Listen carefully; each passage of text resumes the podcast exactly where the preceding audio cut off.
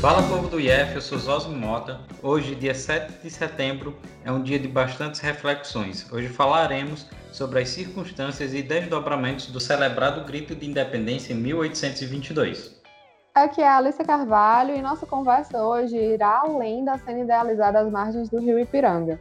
Sob a ótica de nosso convidado, conversaremos a respeito de peculiaridades do nosso processo de autonomia política, não esquecendo também de comentar como as coisas desenrolaram até os dias de hoje. E nosso convidado de hoje é o professor Anselmo Jerônimo de Santana, professor de História daqui do IFCE Crato, também mestre em Ciências das Religiões pela Universidade Federal da Paraíba.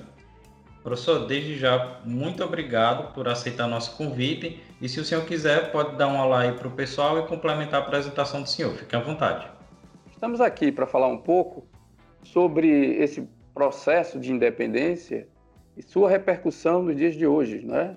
Como povo, a questão da identidade ou das identidades da nossa sociedade no que diz respeito à construção desse país, que ainda prossegue. Nos dias de hoje, nós temos toda essa, é, essa discussão sobre a cidadania, a representatividade do cidadão, das classes sociais, na construção desse país, na construção dessa identidade com as várias identidades que nós temos no decorrer da nossa história. Para o nosso episódio de hoje, nós tínhamos também um outro convidado, que é o professor Marcos Ramos de Oliveira, professor da Rede Estadual de Educação do Ceará mas por problemas técnicos ele não vai conseguir participar da gravação de hoje. Mas fica o convite aí para as próximas oportunidades. É, então acho que a gente pode começar a nossa conversa. Sabemos que a data de hoje ela envolve toda a história da nossa nacionalidade brasileira, construída a partir de povos imigrantes, muitos deles de imigração forçada. Então eu queria que o senhor, professor Anselmo, falasse para nós um pouco do peso dessa nacionalidade em construção para a proclamação da independência. É, nós tivemos ao longo da nossa história o encontro dos europeus, né, chegando aqui, aportando no Brasil, nessas terras, e tendo contato com os nossos indígenas, os nossos povos originais daqui. Então, é, a construção, primeiro, ela se dá com o contato com os povos daqui, né? Esse, esses europeus, os portugueses chegam aqui, e nós vamos ter esse contato que, a princípio, foi amistoso, Posteriormente, não, porque eles começaram a ser utilizados como mão de obra escrava, cativa. É, tanto que se chamava os nossos indígenas de os negros da terra, por parte dos, dos bandeirantes, isso lá no lado do Sudeste. E, de outra forma, também fazendo e compondo o chamado capitalismo inicial, aquele momento, capitalismo comercial, o tráfico negreiro. Então, aí nós temos a, a diáspora né, forçada dos povos africanos para cá como mão de obra. Então, isso faz com que eles participem também da construção do Brasil. Todavia, é, essa construção vai ser feita por parte desses povos, os povos indígenas, os nativos da terra, e os africanos, de forma forçada. Ah, então, ah, essas pessoas vão contribuir em muito para aquilo que é conhecido como as identidades brasileiras com aquilo que eles tinham de suas crenças, do ponto de vista religioso, do ponto de vista social. Eles vêm aqui, contribuem, estão aqui, não é? Porque são parte importante na construção dessa nacionalidade brasileira. Então, o que a gente tem no decorrer do, dessas etapas, até chegar ao processo de independência, é a junção do elemento nativo, do elemento africano e do elemento português. Porém, a narrativa dominante ou predominante certamente será daqueles que dominaram, né? das elites. Então, a, a independência do Brasil ela chega no momento em que, decorrendo é, pelo menos 300 anos de dominação portuguesa sobre essas terras, nós vamos ter um momento de cisão, de separação entre as elites brasileiras e o domínio das cortes portuguesas, ou da corte portuguesa. Então, esse momento aí vai ser deflagrado já a partir de 1808. Então, em 1808, com a chegada, né, e é um fato interessante porque é a única nação europeia, dentre as relações com as colônias, que vem toda a corte para cá. Então, nessa perspectiva de fugir dos, do domínio é, francês, a corte portuguesa vem para o Brasil. O que se diz também é que ah, já havia uma intenção é, dos portugueses, a corte portuguesa, vir para o Brasil.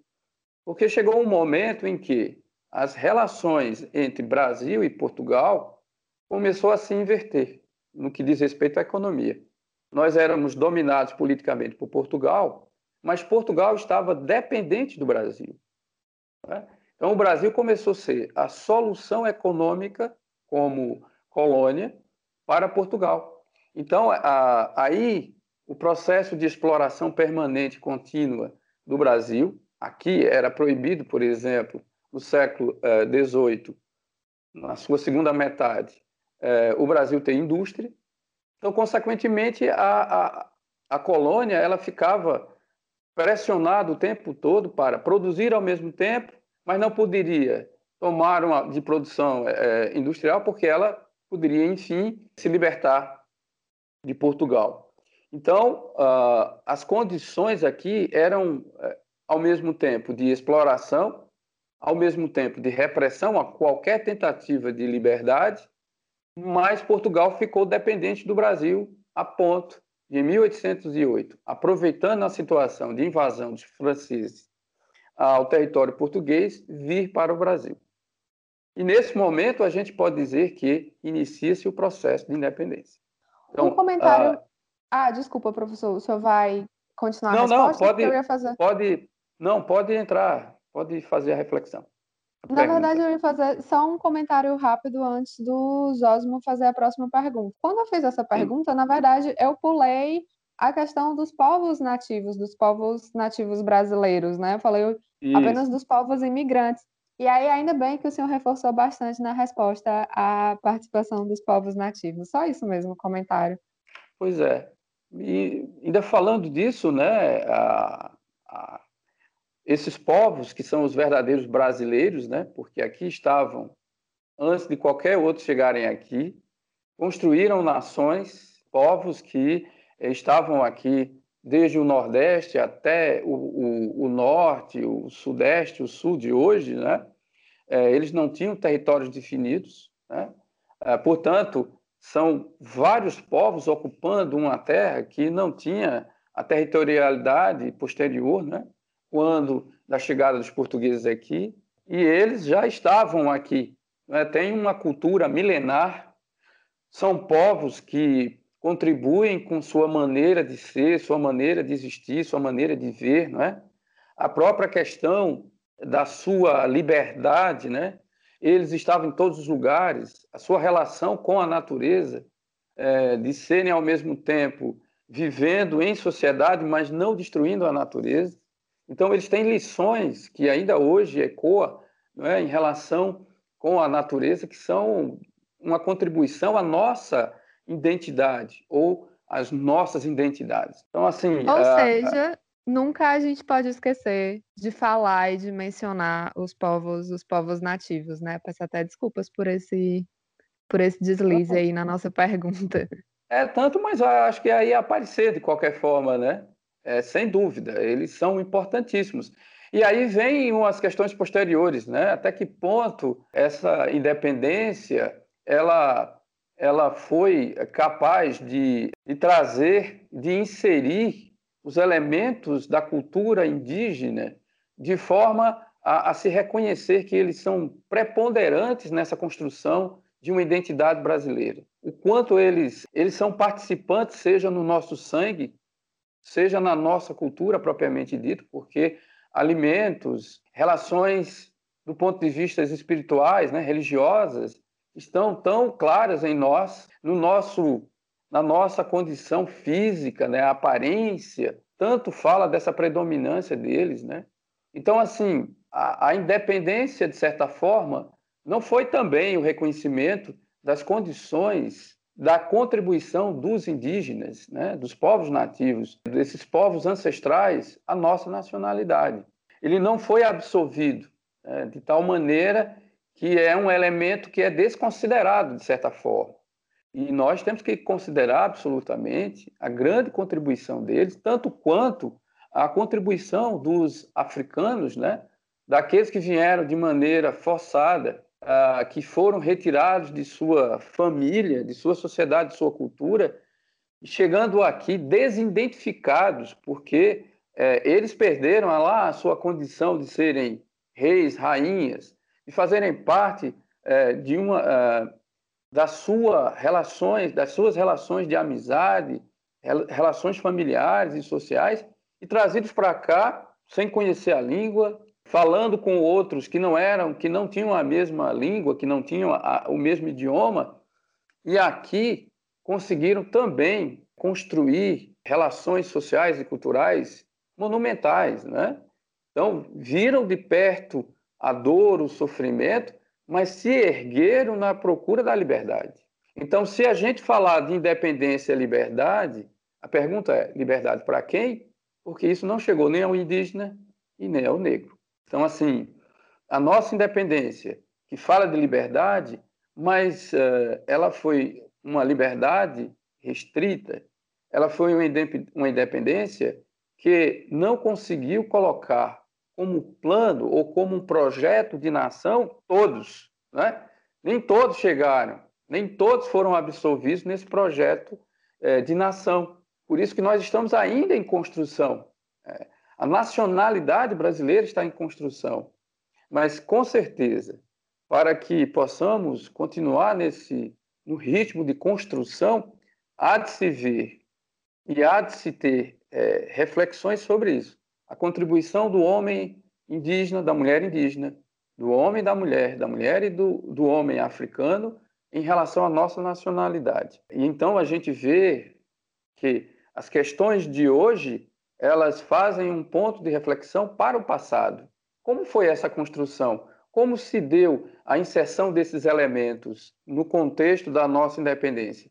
O elemento indígena, o elemento negro, e o elemento português. Quem predominou na narrativa? Nós vamos enxergar que a predominância é uma predominância da narrativa portuguesa, da narrativa branca, da elite branca brasileira.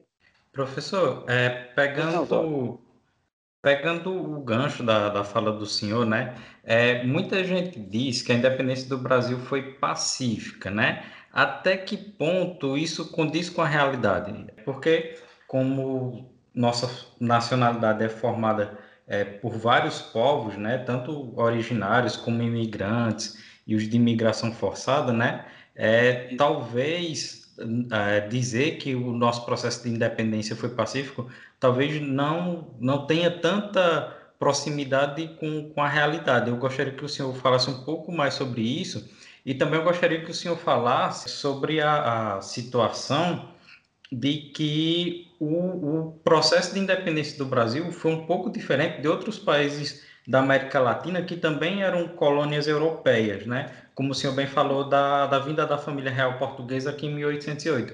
Eu também gostaria que o senhor comentasse mais e, se possível, usar essas duas perguntas, né, na, na resposta, para discutir um pouco mais sobre essas diferenças do nosso processo de independência o processo de independência de outros países aqui vizinhos nossos da América Latina. Então, é, assim, iniciando com a questão da, dessa questão pacífica, né? Na verdade, no Brasil nada foi pacífico. Se você observar uh, o contato do, do, do, europeu com o, o indígena, é, houve um genocídio. Né? O contato do europeu com o indígena levou à escravidão, levou a trabalhos forçados, levou a doenças e levou ao extermínio pela, pelas lutas de tentar é, tornar o indígena cativo. E houve uma reação, a, a reação indígena de muitas guerras. É, todo esse processo de construção do Brasil não foi nada pacífico. Nós tivemos pontuados vários momentos de guerra civis no Brasil. Cabanagem, Farroupilha, Sabinada, são todos eventos que mostram que houve é, momentos em que o Estado brasileiro, à época, reprimiu violentamente qualquer tipo de, de tentativa de liberdade que não fosse a, a ideia do projeto da elite brasileira. Se a gente recua um pouco na época colonial, nós vamos ter os quilombos, o quilombo de Palmares, que foi dizimado, destruído. Então, a, a construção da nossa identidade, ela tem por base a violência. Ela tem por base o, por exemplo, as questões ligadas aos estupros e abusos sexuais das índias, das mulheres indígenas, das mulheres negras. Né? Então, é, isso mostra que, tanto quanto os outros povos, nós também tivemos por base a violência. Então, não foi pacífico. Toda essa construção, até chegar ao momento dessa proclamação da independência, desse grito da independência, e no continuar, ainda tem a violência, continua tendo a violência. Então, não foi de maneira pacífica, sim. Quanto à questão da nossa é, independência, da, dessa construção da independência, nós fomos o único país a ter um rei vindo da metrópole e estando na colônia e a partir da colônia ele governar o, o reino. Foi Dom João VI. Então ele chega aqui em 1808, vindo por conta das guerras napoleônicas e abre os portos, aquilo que nós falamos de início. Com isso, é, do ponto de vista econômico, nós iniciamos aí o processo de independência porque as elites brasileiras agora vão poder comercializar não apenas com Portugal, mas principalmente com os ingleses, que vão trazer os seus produtos para cá. Comprar e vender dos ingleses, que era a abertura às nações amigas. A grande nação amiga era a Inglaterra, quando Dom João abre os portos. E como consequência disso, esse processo é, ele vai fazer com que as elites, portanto, é, já pensem futuramente se tornar independentes. Isso vai se, se fazendo. Em 1815, o Brasil é tornado Reino Unido de Portugal e Algarve, Brasil.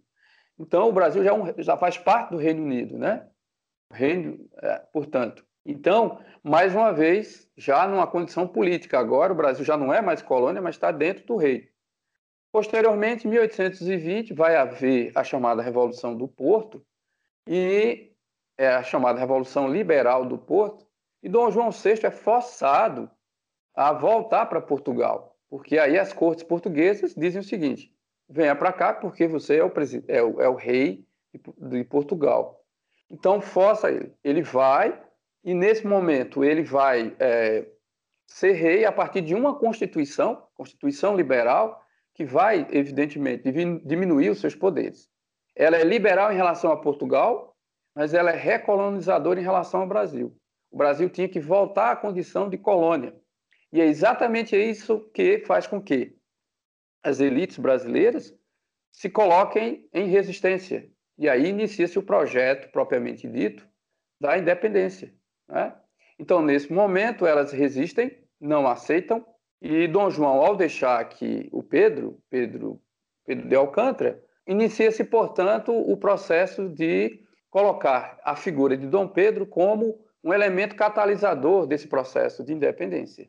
Mas quem está por trás disso é, são as elites dominantes, principalmente a elite do Sudeste. Então, então isso aí faz com que a gente entenda que a nossa, a, o processo de independência é diferente dos outros países, das outras colônias, por exemplo. Estados Unidos, que se torna uma república, boa parte das colônias espanholas vão se tornar república. É, a proclamação da independência, em verdade, vai levar quase todas. Nós só vamos ter, só vamos ter processos ligados à monarquia no México, no Haiti e no Brasil. Mas em nenhum momento o rei da Espanha veio para essas regiões. Então, então é o primeiro momento, principalmente das colônias espanholas. Então, isso é, é o diferencial. Do ponto de vista da construção da, da nossa independência, Dom João VI vai para Portugal, deixa Pedro aqui. Pedro junto com as nossas elites, proclama a independência, porém, isso em 7 de setembro. Houve resistência no Rio de Janeiro e tudo mais. Mas o resto da colônia, nós vamos ter o processo continuando. Por exemplo, a Bahia só vai se tornar independente em 2 de julho. Ela vai aderir à independência.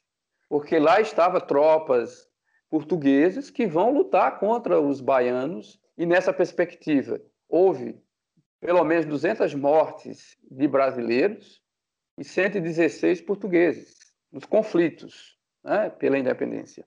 No Grão-Pará, da mesma forma, porque a região do Grão-Pará formava o Maranhão, o Grão-Pará, o Pará e o Piauí, eles formavam a, a província do Grão-Pará. e o restante formava a província do Brasil. Então, Dom João VI, quanto à província do Brasil, teve muito problema, apesar dos conflitos.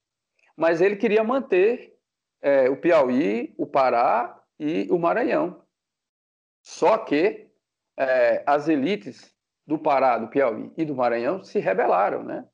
E começou a, o conflito. Né? Nós vamos ter no Piauí, por exemplo, a, a Batalha do Genipapo, aonde os piauienses, com a ajuda de maranhenses e cearenses, conseguiram enfrentar as tropas portuguesas. As tropas portuguesas eram comandadas pelo major Fidier, que era que tinha participado das lutas contra os franceses em Portugal e vinha aqui para manter essa região. A região que era importante no comércio, na agricultura, e, era, e ela era completamente ligada a Portugal. Não dava nem satisfação aqui à província do Brasil. Ela tinha relação direta. Então, não houve necessariamente uma adesão imediata ao 7 de setembro. Né? Isso ficou restrito ao Sudeste. Ah, portanto, a Bahia, no Piauí, Maranhão e Pará, houve resistência, né? porque as tropas portuguesas estavam lá. Né? E no caso do Fidier, ele, ele consegue vencer essa batalha de Genipapo, mas enfraquecido, ele vai para a cidade, isso aconteceu na cidade de Campo Maior, né? E os outros, os, os resistentes, né, o pessoal da milícia brasileira, conseguem encurralar ele e ele vai ficando cada vez menos com soldados e foge.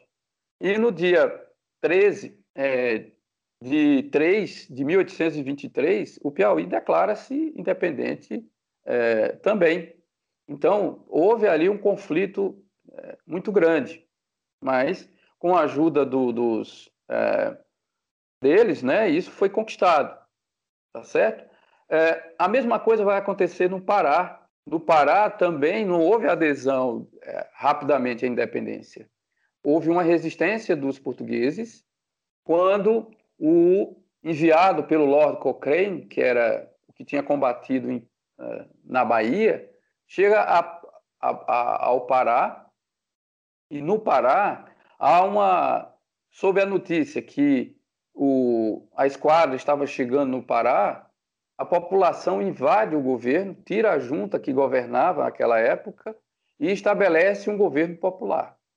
Quando o general encarregado, né, o, o lord encarregado, que era o Geffield, encarregado de comandar o, o, governo naquela época, que era representante de Dom Pedro, ele simplesmente pega os revoltosos, existe um processo de é, fuzilamento, indígenas são fuzilados, em torno de 256 pessoas são aprisionados num, num barco, o Brigue Palhaço, como era foi denominado esse local, eles foram, eles foram colocados no porão, amarrados por dias, e ali eles tiveram, não tinham comida, tinha pouca água e muito quente no porão.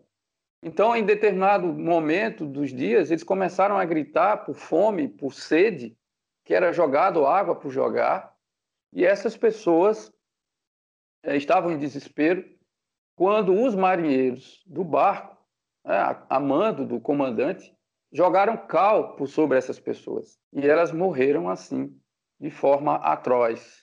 Terrível morte. Quatro pessoas ainda conseguiram sair do barco, mas em seguida, não tendo um tratamento adequado, morreram também. Então. Ou seja, é... né? nada pacífico o processo de independência. Isso não foi nada pacífico. Qualquer resistência era de uma repressão terrível. A, a repressão era muito forte. Então, houve luta, uh, e vejam que os elementos pobres eh, ligados ao, ao, aos indígenas, eh, a, aos africanos, né, estavam presentes. E essa liberdade não era para todos, era para alguns. Então, nós adquirimos a independência do ponto de vista político, a liberdade política, mas socialmente isso não chegou para todos. Então, esse processo foi feito, sim, de forma violenta. Na Bahia também, como nós falamos de início, também teve o seu, a, a sua resistência, porque a Bahia só vai aderir também à independência em 2 de julho. é quando vai ter a adesão eh, definitiva. Então, só lembrando aqui, só confirmando, uh, o Piauí adere o final né, em 31 de, de julho, né, não no dia 3 de, de, de março. Então, no dia 31 de julho de 1823. A Bahia foi dia 2 de julho. Uh, lá nós vamos ter. Pois não. Não, assim, depois desse, desse apanhado histórico, a gente queria falar um pouco também sobre as consequências desses eventos nos dias de hoje. Quais Sim. aspectos da nossa sociedade sentem esses efeitos dessas decisões? Veja, é, como a gente falou de início, a, a independência se deu praticamente com as elites do Sudeste. Né? Então, a, a, construção dessa narrativa de um país independente, e lembrando que, ou seja, para essa independência ir se, se construindo, houve resistências nas províncias, né? A Cisplatina também, que era no Uruguai, houve resistência. Então, houve resistência das elites em relação aos portugueses e houve resistência do povo em relação às elites. Então, o povo eh, não se sentiu, por exemplo, no Pará, a consequência posterior à, à independência do Brasil, a própria adesão em 1823, é que já na década de 30 de 1800, nós vamos ter a cabanagem, que é a, a, a, tomada do poder por parte da população mais pobre, dos cabanos, dos caboclos, dos indígenas, né, dos africanos no Pará. Ou seja, aquele programa, aquele projeto dominante não serviu à classe popular e ela reagiu. E a gente vai ver que, com a, a, proclamação da República, da, da independência, não se pensou, por exemplo, em vários momentos que os elementos indígenas e negros participaram dessas lutas, o favorecimento da sua liberdade. Ou seja, a escravidão continuou, a perseguição a, aos indígenas continuou, continuou também, não houve mudança quanto a isso. Então, a, os elementos que da nossa nacionalidade não foram, não tiveram a retribuição do seu, da sua participação da independência. Ou seja, eles foram alijados do projeto de independência e de liberdade. O homem negro, a mulher negra, o homem e a mulher indígena não, não estavam dentro desse projeto. Eles estavam no projeto de que, de que maneira? Como mão de obra, uma mão de obra escravizada. Então, por isso que o decorrer da, da nossa independência não favoreceu o engajamento de todos. Não foi um projeto para todos.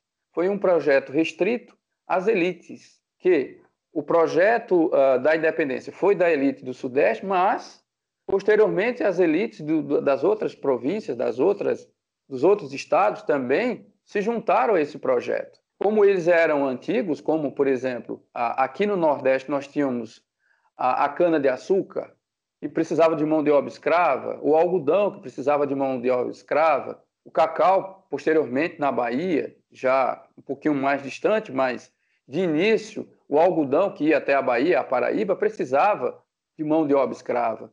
Então, essas pessoas elas não foram colocadas no projeto para participar da liberdade, foram lhes tolhido a liberdade. E por consequência disso, nós temos a condição de pobreza e de desigualdade desde o processo da colonização até hoje.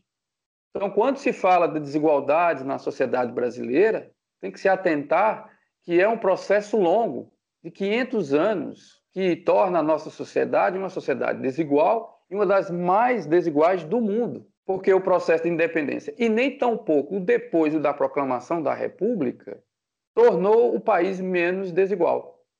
Então, a consequência da colonização, eh, do império e da república é a permanência da desigualdade social no país e, consequentemente, de uma narrativa das elites brasileiras dominantes. Ou seja, nós estamos fazendo tudo para todos, mas não é tudo para todos, é tudo para poucos. Essa é a inversão que nós temos aqui. Enquanto outras sociedades se construíram um pouco mais igualitárias, a nossa é desigual. A nossa não preponderou o sentimento de igualdade, nem tampouco o sentimento de fraternidade, e nem tampouco de liberdade. Ou seja, se a gente buscar o lema da Revolução Francesa, aqui no Brasil nós não fizemos nenhum deles.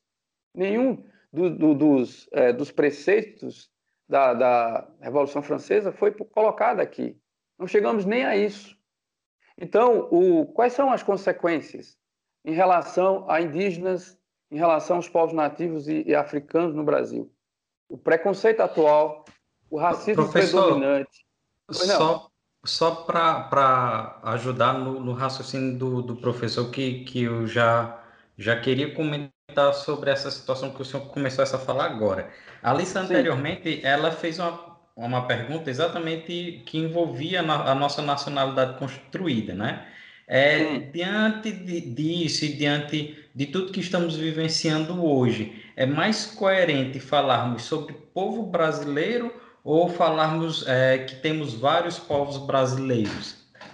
Sim, povos brasileiros, com certeza. Várias nações. A, se você vê do, dos indígenas, nós temos várias nações, né? várias nações indígenas, então são povos. A gente não tem uma identidade, nós temos identidades. Né? E por isso, pelo nosso tamanho geográfico e pelas questões culturais e sociais e econômicas, nós temos povos brasileiros que ainda não se integraram. Não houve uma integração. É tanto que é, o pessoal, quem é, faz estudos sobre o norte, posteriormente, a adesão à independência, dizem que à época eles eram, eles se sentiam muito mais paraenses e nortistas do que brasileiros. E, consequentemente, ainda hoje não, não houve esse engajamento. Então, se você pega os nossos povos indígenas aqui do Nordeste, do Brasil inteiro, eles têm características próprias, eles têm costumes e crenças que podemos falar de povos diferentes, com línguas diferentes, inclusive, algumas delas já mortas, né, que acabaram por, porque as, as tribos, os povos foram dizimados nesse processo de colonização, mas certamente sim, muitos com, com contribuição a ser dada e oferecida, mas que no projeto dominante eles são excluídos. Essas pessoas passam pelo processo de exclusão seja um processo de exclusão que leva à desigualdade, que leva a essas pessoas serem vítimas constantes dos processos do Estado brasileiro, desde a colônia. Processo de repressão, processo de esquecimento, né? quando também você não quer falar de, um, de uma cultura, você faz um encobertamento disso, você encobre isso, você esquece, você não dá voz, você não dá vez. Então, esse é o, é o processo do, do, de quem domina. Ele não dá espaço, não dá, dá a possibilidade da pessoa se apresentar, do grupo se apresentar. Então, quando você é, não se apresenta e você não tem voz, você atesta aí o grau de desigualdade que nós estamos. E, e esses povos, eles têm muito a, a contribuir para conosco, seja na questão cultural, na questão das suas crenças, né, para entendimento de uma outra maneira de ver e de pensar o mundo, de outra maneira de ver e pensar o mundo, por exemplo, na questão hoje tão necessária e fundamental, que é a questão ambiental, ecológica. Os nossos povos eh, originários, eles é, sempre conviveram com a natureza sem a sua destruição. E hoje eles são vítimas, não de hoje, e antes, eles foram vítimas de uma destruição, de um genocídio, e que continua ainda hoje. São alvo dos, é, daqueles que destroem é, a, a, floresta juntamente com eles. E com a floresta, o conhecimento que os povos originários têm da floresta. Então, você destrói o próprio ambiente, você destrói aquela cultura, né? e certamente a contribuição que eles tinham dar aos outros brasileiros, no sentido de pluralidade, como você bem disse, Zosma, de povos, não tem mais, porque vão vão sendo dizimados uh, e acaba a herança que eles, tão, que eles têm para nos oferecer, o legado que eles têm para nos oferecer. E que nós já temos, né? Boa parte da nossa própria língua portuguesa tem nomes indígenas, seja no nome dos, é, dos estados, nome de pessoas, nomes de, de, de, de que, tem, que tem na nossa, é, no nosso linguajar comum, nos nossos alimentos. Então, assim, a contribuição deles é, é fundamental para que a gente construa essas identidades, reconhecendo a contribuição de cada um. Então, do ponto de vista da independência, por exemplo, que se fala da questão da liberdade, isso não aconteceu nem para os indígenas e nem para os africanos. Houve uma cena agora da novela que passou recente, e que eles estavam cantando o hino da independência. E o hino da independência fala de liberdade. E estavam os negros. A cena era os negros cantando por liberdade. Quer dizer, a cena mostrava como se todo mundo fosse uno ali. Essa é uma construção, isso é uma narrativa. Na verdade, não. Se eles combateram, é, eles combateram porque foram forçados. Se eles estiveram ali é, agrupados, foi no momento ali. Mas o posterior a isso foi a desigualdade, a permanência da escravidão, a falta de uma sociedade que aproveitasse a, as suas qualidades, aproveitasse os seus recursos culturais, ainda mais mal vistos, como é o caso da, tanto da cultura indígena como da cultura africana. Né? A, o desenvolvimento histórico de observar as crenças indígenas e africanas como crenças demoníacas. Isso é uma construção que ainda se tem hoje, de observar, por exemplo, que os cultos de origem africana e indígenas, nativas nossas, são coisas do demônio, porque isso foi uma construção histórica. E hoje elas vêm como preconceito, como é, perseguição a quem participa dos cultos, seja ele afro-brasileiro, é, seja ele indígena, são vistos como pessoas é, incivilizadas. Se tenta mostrar que o indígena, desde a época passada, era incivilizado, não tinha civilização, porque isso foi uma construção europeia que veio para o Brasil e que continuou e continua na nossa sociedade. Da mesma, coisa, da mesma maneira, os cultos afro-brasileiros, que são vistos como algo do demônio, sendo predominante que tudo que vem da Europa é melhor, é mais civilizado, é mais qualificado, e os cultos que vêm dos, dos nossos, dos afro-brasileiros são sempre negativos, ruins. Né? Então, essa construção, ela se dá em outros setores. O indígena não queria trabalhar, o africano era preguiçoso, o indígena era preguiçoso. E isso é recorrente ainda hoje, de observar que os homens e mulheres africanas e indígenas são preguiçosos, quando, na verdade, foram eles os construtores do país, foram eles os trabalhadores. Foram eles que, com suor, sangue, dedicação, mesmo sendo alvo do, da, da situação de cativeiro, ainda conseguiram superar tudo isso e mostrar de forma heróica, mesmo pela dor e pelo sofrimento, que esse país tem sangue de um e de outro, e que é o sangue da superação, é o sangue da construção de algo novo, mesmo sofrendo, mas tendo na frente a busca pela liberdade, porque nenhum grupo e nenhum outro foram cativos porque quiseram. Eles sempre, sempre lutaram e lutam. Hoje, a luta é diferente. Não é a, o cativeiro de antes nas correntes, mas são as correntes da injustiça social, da desigualdade, é, da não assimilação no projeto de nação e como alguém que pode e tem plenas condições de enfrentar qualquer desafio. Basta que nós possamos construir esse projeto em conjunto, vendo que existem pensamentos distintos, existem pessoas e essas pessoas são distintas e diferentes, e é exatamente essa diferença que pode construir um, um futuro melhor, mas um futuro que tem que começar no hoje. Porque se nós temos 500 anos de muita dor, sofrimento e violência, nós podemos transformar isso e eu acredito muito que uma das condições fundamentais seja a educação, para que todos esses elementos que compõem a riqueza que é o nosso país possa se ver e ser contemplado igualitariamente dentro de uma justiça social.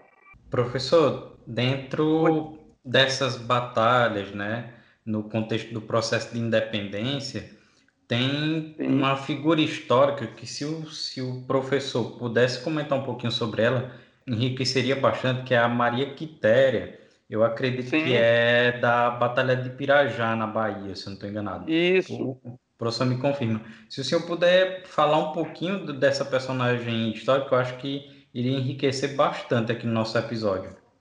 É, na Bahia nós temos tanto a Maria Quitéria, que realmente ela, ela sai, ela combate, né? E aí é onde a gente viu que os...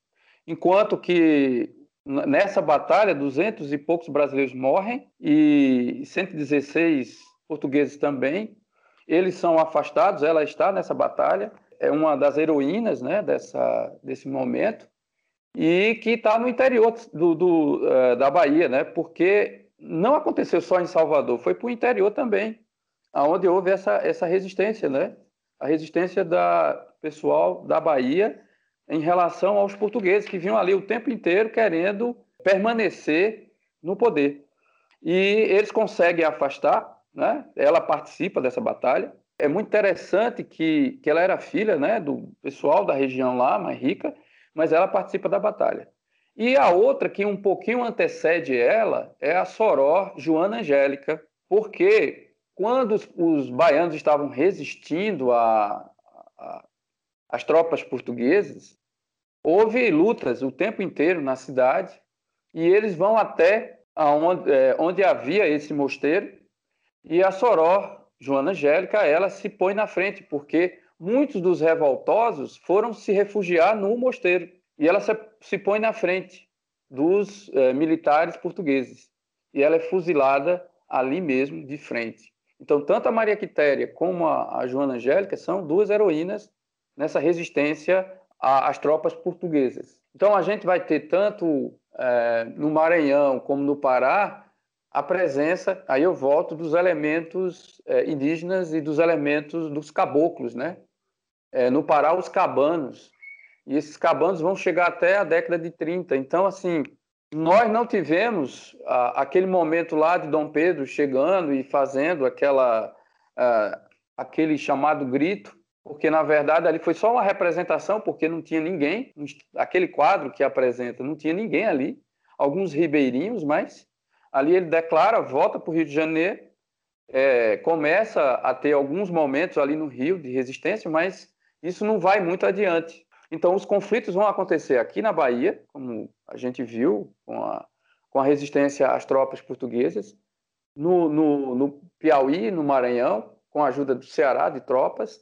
E, e, e detalhe do, do, do, Piauí, na Batalha do, do Genipapo, é que enquanto os portugueses estavam todos eles bem armados, com canhões e tudo mais, os é, cearenses, piauienses e maranhenses estavam com enxadas, com, com facas, com foice. Né? Mesmo perdendo a batalha, eles conseguiram resistir e fizeram o, o, o, o Major Fidier eh, se reconhecer a derrota e ir embora, conseguir se afugentar. A mesma coisa vai acontecer na Bahia. Né? Eles vão ser retirados lá por força disso. Eles vão sair do, da, de Salvador e vão para o interior, e no interior, com a presença da Maria Quitéria, eles vão, vão ser enxotados também da região e finalmente vão embora. É, o primeiro país a reconhecer o Brasil como é, independente foi os Estados Unidos, em 1824. Portugal só vai reconhecer em 1825, um ano depois. Então, assim, esse processo ele foi uh, feito dessa maneira. Então, você tinha, quando da chegada dos portugueses aqui, quando da proclamação da independência, do grito de independência, a coisa não foi suficiente, porque o Dom João VI apoiava uh, o Grão-Pará. Para ele era o seguinte: o Brasil podia ficar independente, mas o Grão-Pará, que eh, estava lá, o Pará, o Maranhão e Piauí, continuava com Portugal. Então, essa resistência aconteceu também como também aconteceu a resistência na Cisplatina, que era a região ao sul. Também foi mandado tropas e mandados os navios sob a liderança do Lord Cochrane, né, para debelar a rebelião na Cisplatina. A Cisplatina que era o Uruguai atual, né, e que em 1825 o Brasil vai terminar fazendo, é, vai tentar é, manter a Cisplatina no Brasil mas eles se tornam independentes e hoje é o Uruguai a partir daquela data. Professor, uma última pergunta para a gente encerrar o episódio de hoje. Como é que esse assunto é cobrado no Enem? Como é que todo esse processo que a gente viu aqui, que é um processo bastante longo, cheio de detalhes, É, no que é que os candidatos precisam ficar atentos na hora de fazer a prova? É interessante e curioso, viu, Alice, é que eh, muitas vezes a gente estava até dando uma olhada nas questões do Enem e eu vi pouca cobrança disso. Algumas outras perguntas a gente não chegou.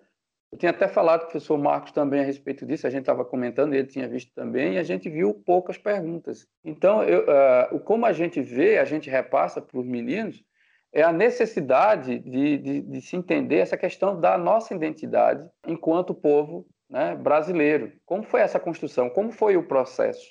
Né? Isso não se deu apenas no, no, dia 7 de setembro, foi todo, desde a chegada aqui, né? se a gente voltar um pouquinho mais, nós tivemos eventos de, de tentar se libertar de Portugal, a Conjuração Mineira, a Conjuração Baiana, já no governo de Dom João VI, a Revolução Pernambucana, que ali já se proclamava eh, nas elites portuguesas, eh, elites pernambucanas a, a República, né?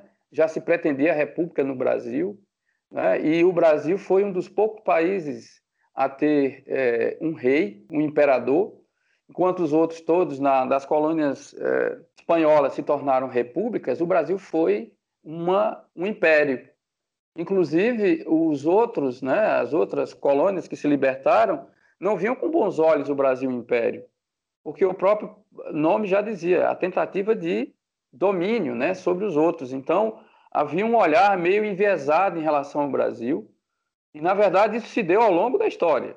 Brasil é, sempre estava presente nas discussões quando havia eh, no Uruguai, no Paraguai ou na Argentina, o Brasil tinha, tinha interferência política. Então, ah, do ponto de vista da independência, a gente sempre mostra para os alunos de observar um processo, que uma coisa é a figura de Dom Pedro, outra coisa é a figura lá do, de algumas personagens, mas entender que houve é, uma, um, um programa, um projeto de libertação das elites brasileiras, das elites que dominavam, que dominam, que fizeram um projeto, que construíram um projeto de independência mas que não incluíram todos, né? estão alijados do projeto de independência e de liberdade as comunidades é, africanas ou afro-brasileiras indígenas.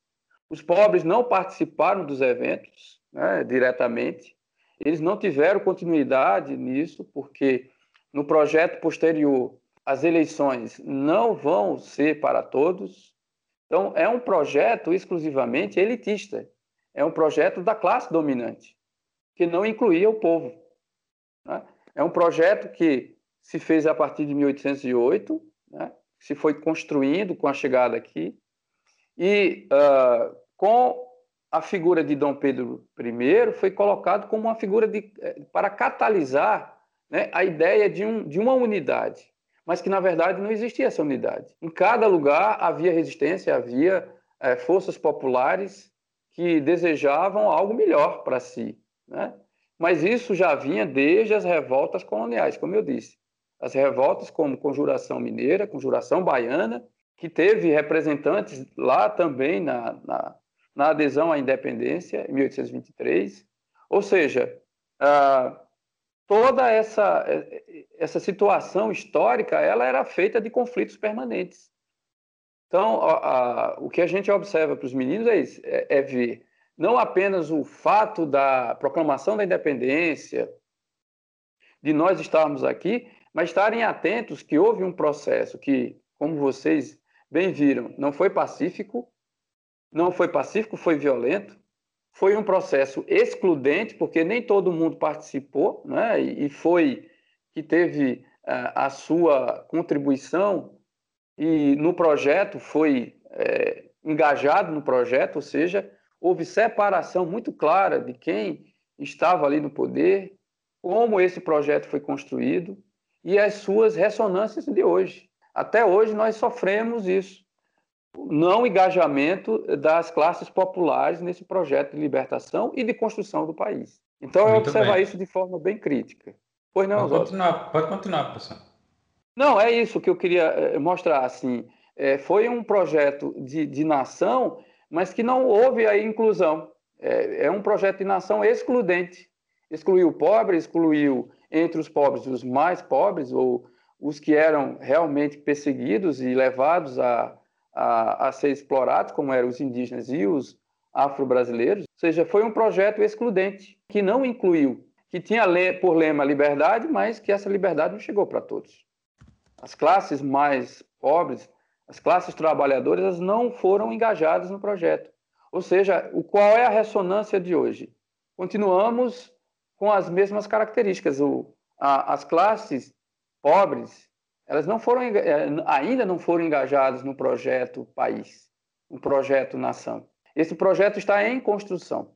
É um projeto que precisa, sim, de uma da participação de todos como, como um todo mesmo, de todos para formar esse todo, observando o quanto diferente nós somos e que a riqueza do país está nessas diferenças, de, de todos contribuindo com, com aquilo que eles têm de, de importantes, né?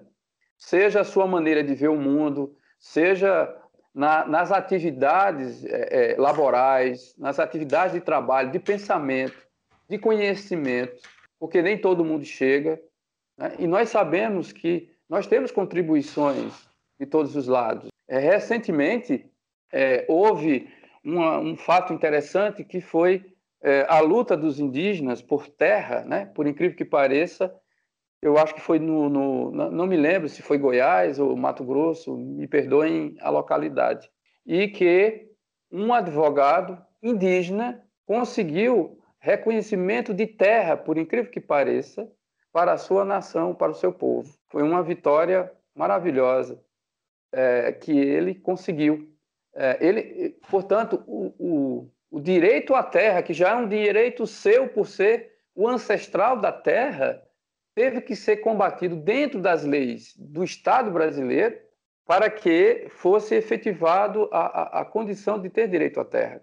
E esse e o que ficou mais uh, interessante de tudo é que é um rapaz, advogado, estudioso, doutor, né? ele inclusive estudou no Brasil e está fora do Brasil e conseguiu a posse de terra para os seus. Então, é mostrar que Todos, todos têm condições, mas é preciso que, que se dê a condição de chegar às universidades, chegar às escolas e universidades, para que a gente tenha essa possibilidade de justiça social, de sentido de menos desigualdade, como foi até agora na construção do Brasil. Professor, muito obrigado pelas informações e pela reflexão. Sabemos que não é fácil comentar assuntos que por vezes se mostram tão complexos para a gente e refletem em processos históricos que ainda estão em formação. Nosso mais sincero agradecimento por aceitar essa missão de hoje e fique à vontade, professor, para fazer uma despedida, é, dar um recado final aí para o pessoal que está escutando a gente. Eu aqui agradeço, agradeço bastante a vocês por ter nos chamado, né, nos feito esse convite nós teríamos um, um, convidado que contribuiria bastante, muito, né, nesse diálogo, nessa conversa.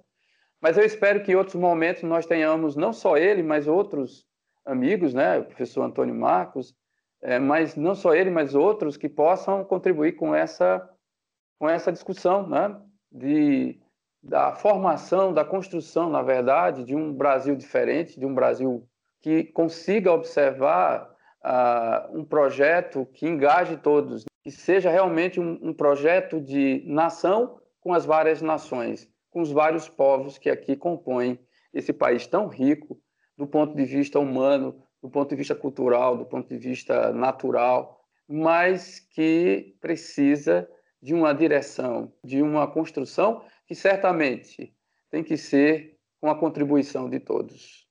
E assim, a instituição nossa, ela vem há algum tempo fazendo isso, né? Em todos os setores, nós somos uma instituição de caráter técnico, né?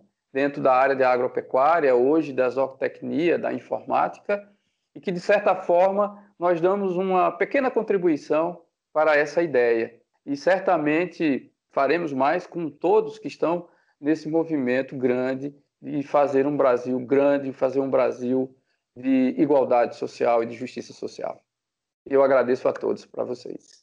A gente que agradece, professor. Foi realmente uma pena o professor Antônio Marcos não ter podido participar do episódio de hoje, mas nós tivemos uma aula incrível, né? Um monte de reflexão sobre esse processo e sobre a construção do nosso país. Quem quiser Isso. comentar o episódio de hoje e dar sugestões de novos temas para o IFCast, basta mandar um WhatsApp para a comunicação do campus pelo número 3586-8125. Lembrando também da participação do nosso colega, o Giovanni Brasil, que grava e edita o nosso podcast. Então nos vemos no próximo episódio. Mantenham o isolamento, se cuidem. Até mais. Abraço, gente. Até o próximo.